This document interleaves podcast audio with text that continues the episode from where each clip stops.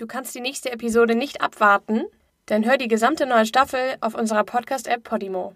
Meld dich jetzt an unter www.podimo.de/sg und genieß die Show. Schmutzige Geschäfte.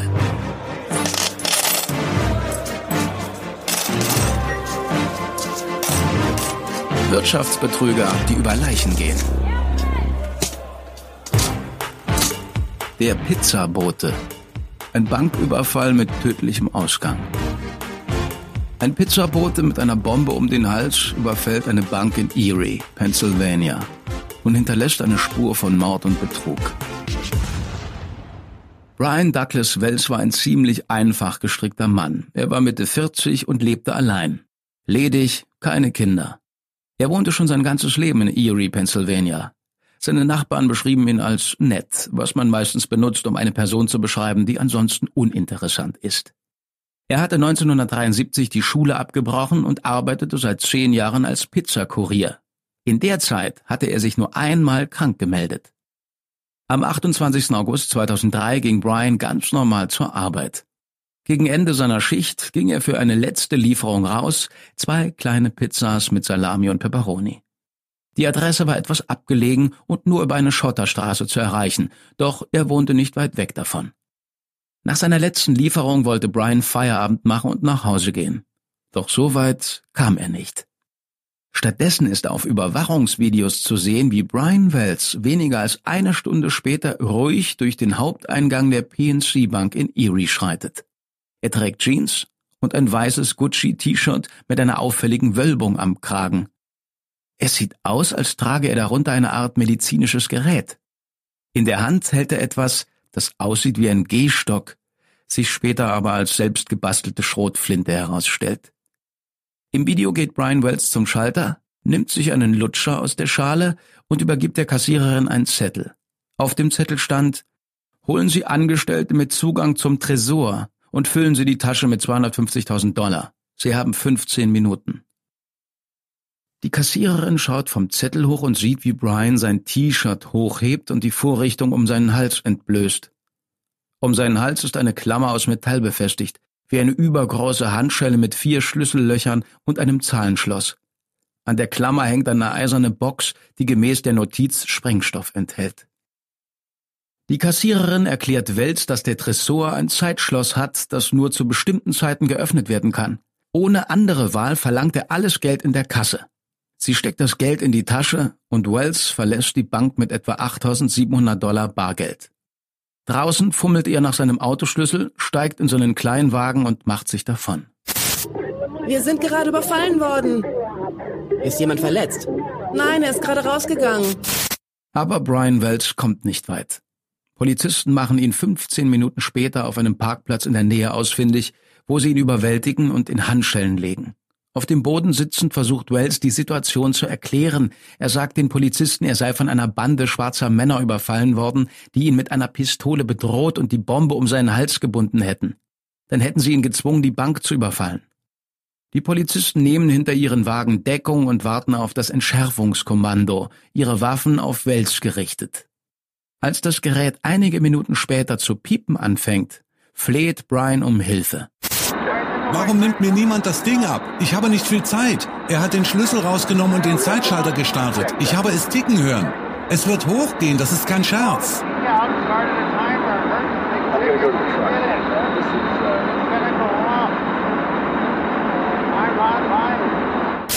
Es war kein Scherz. Um 15.18 Uhr, 25 Minuten nach seiner Verhaftung, explodiert die Bombe und reißt ein Loch in seine Brust. Brian Wells ist auf der Stelle tot. Drei Minuten später trifft das Entschärfungskommando ein. Lokale Sender filmten das ganze Geschehen, einige sogar live. Die Aufnahmen können heute noch im Internet gefunden werden, wenn man lange danach sucht, doch wer will das schon? Auf dem Beifahrersitz von Brian Wells Auto fanden die Ermittler präzise handgeschriebene Anweisungen, die an, Zitat, die Bombengeisel gerichtet waren. Sie lauteten wie folgt. Bombengeisel. Gehen Sie zur PNC Bank am Summit Town Center Peach Street. Übergeben Sie die folgenden Anweisungen ruhig einem Kassierer oder Filialleiter. Erregen Sie keine Aufregung. Nehmen Sie das Geld und folgen Sie den Hinweisen, die Sie zum Übergabeort führen. Dies ist ein Wettlauf gegen die Zeit. Jeder Hinweis bringt Sie zum nächsten, bis Sie zum Ziel kommen. Dort finden Sie Schlüssel und Kombinationen, um die Bombe zu entfernen. Sie sind eine Geisel, darum wird Sie die Polizei nicht verhaften. Wichtigste Regel. Niemand wird angerufen oder sonst kontaktiert. Wenn Sie Polizei, Arbeitgeber oder sonst jemanden alarmieren, sterben Sie. Wenn wir Streifenwagen oder Hubschrauber sehen, sind sie tot. Diese hochexplosive Bombe kann nur mit unserer Anleitung entfernt werden. Verschwenden Sie keine Zeit damit, davon loszukommen, oder Ihnen geht später die Zeit aus. Beeilen Sie sich. Sie haben weniger als 55 Minuten bis zur Explosion. Verbringen Sie nicht mehr als 20 Minuten in der Bank. Sie benötigen 25 Minuten Fahrzeit. Sie haben weniger als 10 Minuten Zeitpuffer.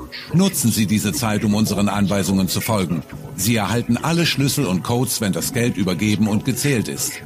Wenn Sie Zeit verlieren, Anweisungen missachten oder jemanden alarmieren, werden Sie sterben. Die Wahl zwischen Leben und Tod liegt bei Ihnen. Wenn Sie nicht gehorchen und die Bank ohne Geld verlassen, werden Sie und andere sterben. Bleiben Sie ruhig und folgen Sie den Anweisungen, um am Leben zu bleiben. Wir überwachen Ihr Gehorsam in drei Autos. Drei Wachen halten Ausschau nach der Polizei.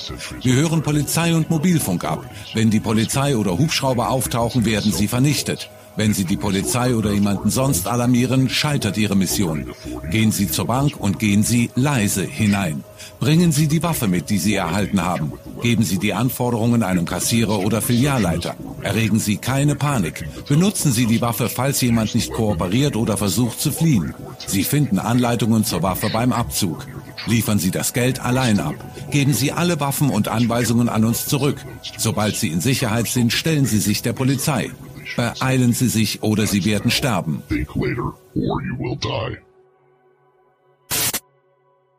Die Anweisungen enthielten komplizierte Karten und Bilder, um die Schlüssel und Codes für die Bombe zu finden.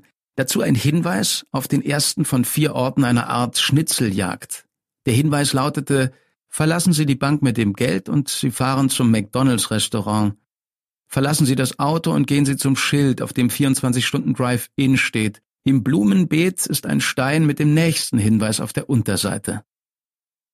Brian Wells hatte es zum ersten Ort geschafft und den Hinweis auf den nächsten Ort an genau der beschriebenen Stelle gefunden. Er war auf dem Weg dorthin, als er von der Polizei gestoppt wurde. Kurze Zeit später war er tot. Die Ermittler führten Brian Wells Schnitzeljagd fort und folgten den Hinweisen zum nächsten Ort, einem Waldstück ein paar Kilometer entfernt. In einem mit rotem Klebeband markierten Container fanden sie die Wegbeschreibung zum dritten Ort. Unter einem Straßenschild etwa drei Kilometer entfernt lag wie beschrieben ein Glas, doch es war leer. Entweder die Polizei war zu spät und der Autor hatte den Hinweis wieder entfernt, oder vielleicht hatte es gar nie einen letzten Hinweis gegeben. Vielleicht war die Schnitzeljagd von Anfang an zum Scheitern verurteilt. Vielleicht hatte sich jemand einen kranken Scherz erlaubt und einen verzweifelten Mann in Todesangst quer durch die Stadt gejagt, nur um von weitem zuzusehen. Die Ermittler fanden Fußabdrücke, die vermutlich von Brian Wells stammten, und Reifenspuren, die zu seinem Wagen passten, doch sonst nichts. Und genau wie die Straße, die sie zum Hinweis geführt hatte, endeten auch die Ermittlungen in einer Sackgasse. Die Polizei setzte eine Belohnung von 50.000 Dollar aus für Informationen, die zur Verhaftung der für den Banküberfall oder den Mord von Brian Wells verantwortlichen Personen führte. Dazu veröffentlichte sie Fotos, Informationen über die selbstgebaute Bombe. Der Sprengsatz war fachmännisch gebaut worden und die Ermittler hofften, jemand würde das Handwerk erkennen. Wir hoffen, dass jemand die Vorrichtung, das Metall oder den Mechanismus erkennt, mit dem die Bombe am Hals befestigt war und uns weitere Informationen geben kann.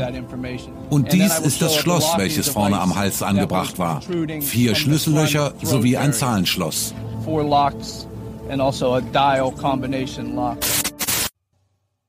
Wochenlang gingen die Ermittler falschen Spuren nach. In der Zwischenzeit wurde der Fall noch skurriler. Drei Tage nach dem Banküberfall wurde Robert Pinetti, ein Arbeitskollege und Freund von Brian Wells, in seiner Wohnung tot aufgefunden.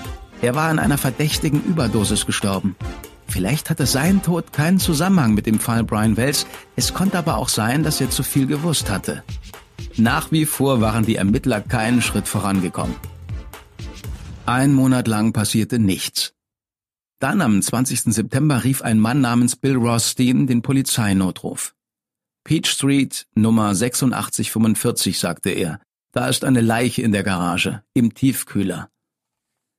Bill Rothstein hatte sein ganzes Leben in Erie gewohnt. Er war groß gewachsen und hochintelligent. Er war sehr wortgewandt, wahrscheinlich von seiner Zeit als Lehrer für Naturwissenschaft. Er sprach fließend Französisch und Hebräisch. Dazu war er ein ausgezeichneter Handwerker und Elektriker. Bill Rothstein war in seinem Lieferwagen, als er die Polizei rief. Er war von Schuldgefühlen geplagt und hatte mit dem Gedanken gespielt, sich umzubringen. Zu Hause in seinem Schreibtisch hatte er sogar einen Abschiedsbrief deponiert. Kurz nach seinem Anruf betrat die Polizei sein Haus und fand die Leiche im Tiefkühler, wo sie seit fast fünf Wochen gelegen hatte. Die Leiche war so festgefroren, dass die Spurensicherung den gesamten Kühler in die Gerichtsmedizin transportierte wo er erst über drei Tage abgetaut werden musste, bevor man den Körper entfernen konnte. Bill Rothsteins Abschiedsbrief identifizierte die Leiche als James Roden. In der Nachricht beteuerte Rothstein seine Unschuld und schrieb, ich habe ihn nicht umgebracht und hatte nichts mit seinem Tod zu tun. Aber was die Aufmerksamkeit der Ermittler am meisten weckte, war Bills Aussage ganz am Anfang der Nachricht. Hier stand, Zitat, das alles hat nichts zu tun mit dem Fall von Brian Wells. Glücklicherweise überlegte Bill Rothstein es sich anders mit dem Selbstmord und wenige Stunden nach seinem Anruf wurde er festgenommen. Er gab bereitwillig Auskunft und beschrieb im Detail, wie die Leiche im Tiefkühler seiner Garage gelandet war. Ich legte eine grüne Plastikplane auf den Boden und legte die Leiche darauf. Was kam zuerst, die Leiche oder der Tiefkühler? Die Leiche kam rein, ich legte sie auf eine Karre. Die mit den großen Rädern, nicht die mit den kleinen. Ja, die da. Rostin war so sorgfältig, er bemerkte sogar einen Tippfehler in der schriftlichen Erklärung, die er unterschreiben sollte. Nur ganz kurz, äh, da sollte ein T sein bei verwendet. Da ist ein Tippfehler. Bill Rostin erzählte der Polizei, dass er Mitte August einen Anruf von einer Frau namens Marjorie Deal Armstrong erhalten hatte. Bill und Marjorie hatten in den 70er Jahren eine lockere Beziehung geführt und waren seither Freunde geblieben. Marjorie sagte Bill, sie hätte in einer Auseinandersetzung um Geld ihren Freund James Roden umgebracht. Sie hätte ihm mit einer Schrotflinte in den Rücken geschossen und brauche seine Hilfe, um die Leiche loszuwerden und die Sauerei aufzuputzen. Rostin fuhr die etwa 15 Kilometer zu Marjories Haus und begann sofort damit, die Leiche in seinen Lieferwagen zu laden und den Boden zu schruppen. Zurück in seinem Haus verstaute er die Leiche im Tiefkühler in seiner Garage und schmolz die Tatwaffe ein. Marjorie hatte Bill auch gebeten, die Leiche in kleine Stücke zu zerteilen, um sie später durch eine Hackmaschine zu drehen. Die gefrorenen Stücke von James Rodens Leiche würde sie dann quer über das ganze Stadtgebiet verteilen. Doch da zog Bill Rostin die Grenze. Er sagte der Polizei, dass er sich geweigert hatte, James Rodens Leiche durch die Hackmaschine zu drehen. Deshalb sei die Leiche über fünf Wochen in seinem Tiefkühler liegen geblieben. Die plötzlichen Skrupel ließen die Ermittler nachhaken. Warum hatte er dann überhaupt Marjorie geholfen, die Leiche loszuwerden? Eigenen Angaben zufolge hatte er es getan, weil er Angst vor ihr hatte. Und wenn man sich Marjorie Deal Armstrongs Reihe von toten Ex-Liebhabern betrachtet, kann man ganz gut verstehen, warum. 1984 im Alter von 35 Jahren wurde Marjorie für den Mord an ihrem damaligen Freund Robert Thomas angeklagt. Sie hatte sechs Schüsse auf den schlafenden Robert abgegeben. Als die Ermittler den Tatort durchsuchten, wurde klar, dass diese Frau psychische Probleme hatte. Sie fanden 330 Kilogramm Käse, 176 Kilogramm Butter und 37 Dutzend Eier, die ungekühlt vor sich hinfaulten. Marjorie wurde siebenmal von Psychiatern als nicht zurechnungsfähig erklärt, bevor ein Richter sie zur Verhandlung zuließ, wo sie die Jury schließlich wegen Notwehr freisprach. 1988 wurde Marjories erster und letzter Ehemann Richard Armstrong tot in ihrem gemeinsamen Wohnzimmer aufgefunden. Es wurde befunden, dass er einen Schlaganfall erlitten hatte und mit dem Kopf an der Ecke des Sofatischs aufgeschlagen war. Richard Armstrongs Tod galt als Unfall und damit waren die Untersuchungen abgeschlossen. Doch Marjorie Deal Armstrong war nicht immer eine narzisstische, gewalttätige Person gewesen. In der Schule galt sie als höchst intelligent, sie war sogar Jahrgangsbeste beim Schulabschluss. Unter Freunden und Bekannten galt sie als wandelndes Lexikon über Themen wie Geschichte, Literatur und Recht. Auch später noch offenbarte sich ihr Wissen hier und da zwischen den Anfällen von Wahnsinn und Paranoia. Als sie für den Mord an James Roden verhaftet wurde, beteuerte sie hartnäckig ihre Unschuld. Sie tat ihr Äußerstes, um Bill Rothstein mit runterzuziehen und deutete sogar an, er sei in den Banküberfall und den Mord an Brian Wells verwickelt. Das ist ein Skandal. Mir wird die Schuld in die Schuhe geschoben, aber die Wahrheit kommt schon noch ans Licht. Bill Rothstein ist ein dreckiger Lügner. Ich werde ihn verklagen. Er ist ein dreckiger Lügner. Was sagen Sie zu Rothstein? Er gehört vor Gericht für den Mord an Brian Wells und noch viel mehr. Er hat zwei Jahre lang einen Vergewaltiger in seinem Haus versteckt, bis ich ihn dem FBI ausgeliefert habe. Er sagt, Sie haben den Mord begangen. Rothstein ist ein dreckiger Lügner. Zum Zeitpunkt ihrer Verhandlung im Januar 2005 hatte Marjorie ihr Schicksal angenommen und sich schuldig des Mordes an James Roden bekannt. Doch sie berief sich auf Unzurechnungsfähigkeit. Sie gab an, ihren Freund umgebracht zu haben, weil er sie misshandelte und ihr nicht dabei half, einen Einbruch in ihr Haus aufzuklären, der ein paar Monate zuvor passiert war. Sie wurde zu sieben bis zwanzig Jahren Gefängnis verurteilt. Bill Rothstein hatte nichts mehr zu fürchten. Nicht, weil Marjorie hinter Gittern war. Bill Rothstein war tot. Sechs Monate vor ihrer Verurteilung war er an Lymphdrüsenkrebs gestorben. Und wenn er etwas über den Banküberfall von Brian Welch gewusst hatte, war dieses Wissen mit ihm begraben. Vier Monate nach Antritt ihrer Haftstrafe bekam Marjorie Deal Armstrong Heimweh. Ihre Haftanstalt war fast fünf Stunden Autofahrt von Erie entfernt und sie wäre viel lieber im Gefängnis von Cambridge Springs untergebracht, das viel näher an zu Hause lag. Und sie wusste auch schon, wie sie das bewerkstelligen konnte. Marjorie ließ die Polizei kommen und sagte aus, dass sie James Roden nicht wegen des Einbruchs umgebracht hatte und auch nicht, weil er sie misshandelte. James Roden musste sterben, weil er zu viel über den Banküberfall von Brian Wells wusste.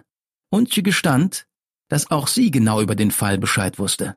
Und sie würde alles erzählen, wenn man sie ins Gefängnis von Cambridge Springs brachte. Die Behörden willigten ein und Marjorie packte aus, nachdem sie versichert hatte, dass sie selbst nichts mit der Geschichte zu tun habe. Sie wusste bloß davon. Und sie hatte den Küchentimer besorgt, der in der Bombe eingebaut war. Ach ja, und sie war zum Zeitpunkt des Überfalls keinen Kilometer von der Bank entfernt. Aber sonst war alles Bill Rothstein.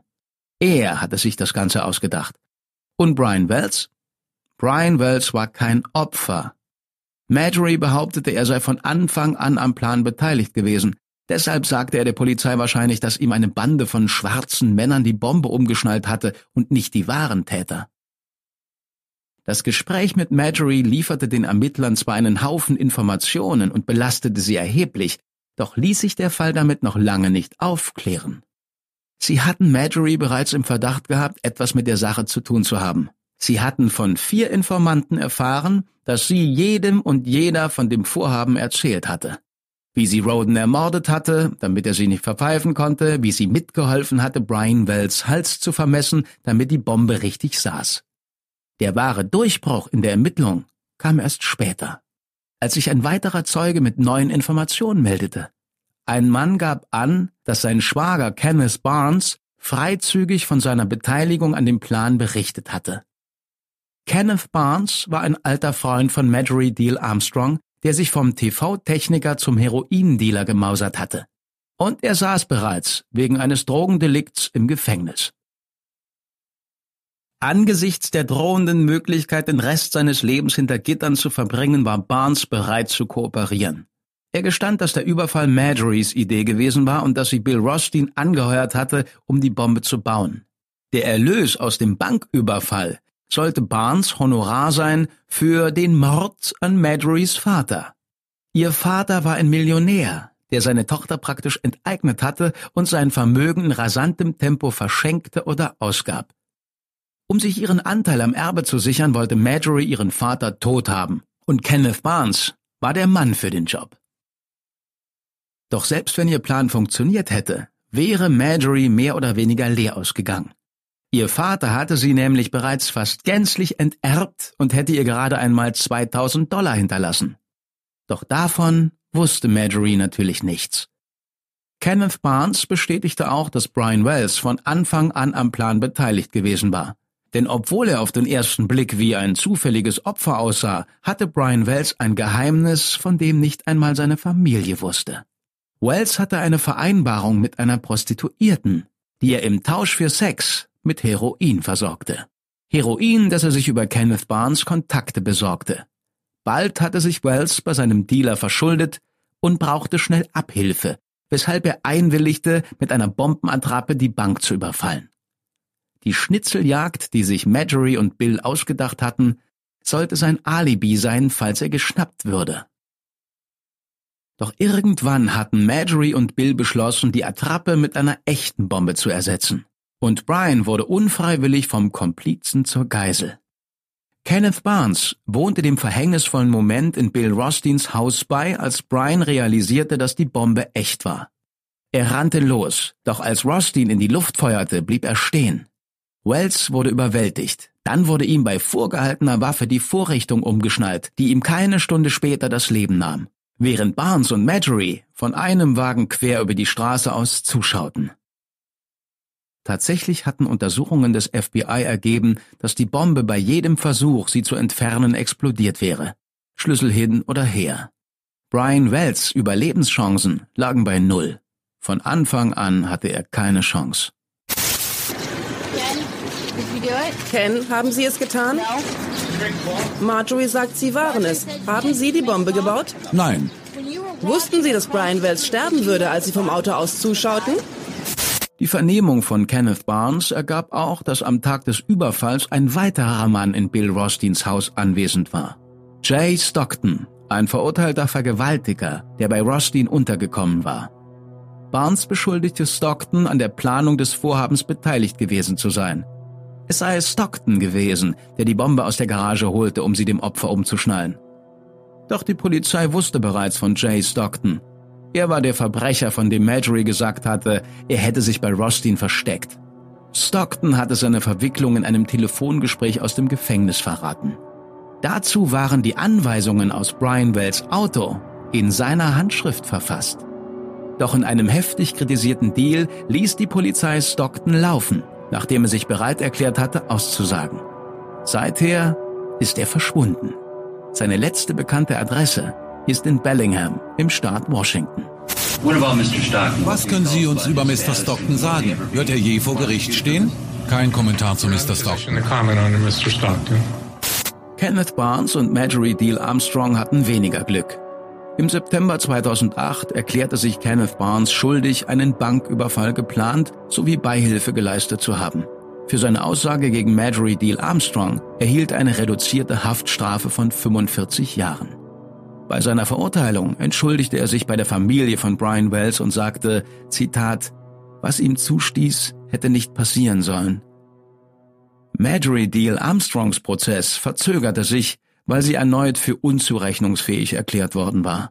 Vier Monate später wurde er wieder verschoben, weil sie an Brustkrebs erkrankt war.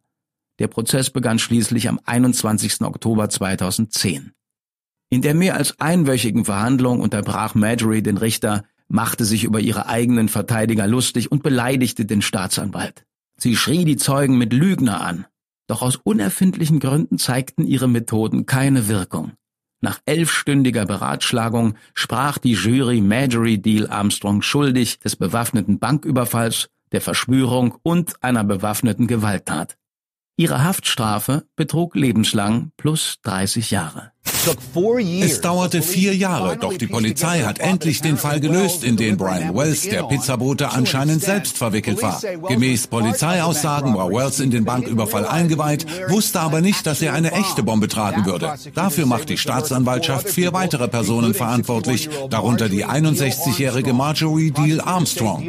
Sie erdachte den Plan, um damit Geld zu beschaffen für ein zweites Verbrechen, den Auftragsmord an ihrem eigenen Vater. Heute wird sie zu lebenslanger langer Haftstrafe verurteilt. Somit ist der Fall abgeschlossen, über den mit Sicherheit noch lange gesprochen wird. Nach vier Jahren und Tausenden von Vernehmungen konnten die Behörden ankündigen, dass die Justiz gesiegt hatte. Schlussendlich hat das System funktioniert, unsere Ermittler haben das Rätsel gelöst und wir haben lange Haftstrafen erwirkt. Harold Deal Marjorie's Vater war vom Resultat wenig überrascht. Zitat Ich schätze, sie ist zu allem Möglichen fähig, denn ich denke, ihr Geist ist ein bisschen gestört. Marjorie starb 2017 an Brustkrebs.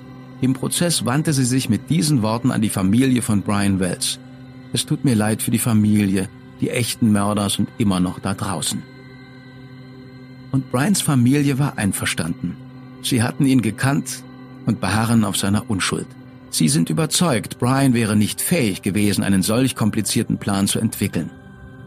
Jim Fisher, ein ehemaliger Kriminalbeamter, stimmte dem zu. Im Magazin Wired sagte er, dass er Bill Rothstein für den wahren Drahtzieher hält. Fischer ist überzeugt, dass Rothstein alle anderen hintergangen hatte und dass es gar nie ums Geld ging. Rothstein wollte der Welt sein Genie demonstrieren.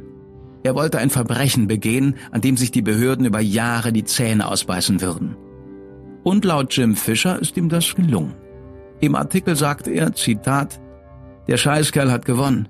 Er starb mit all seinen Geheimnissen. Er starb und nahm alle Antworten mit. Auf gewisse Weise lacht er zuletzt.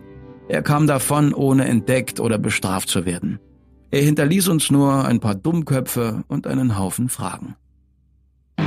Schmutzige Geschäfte.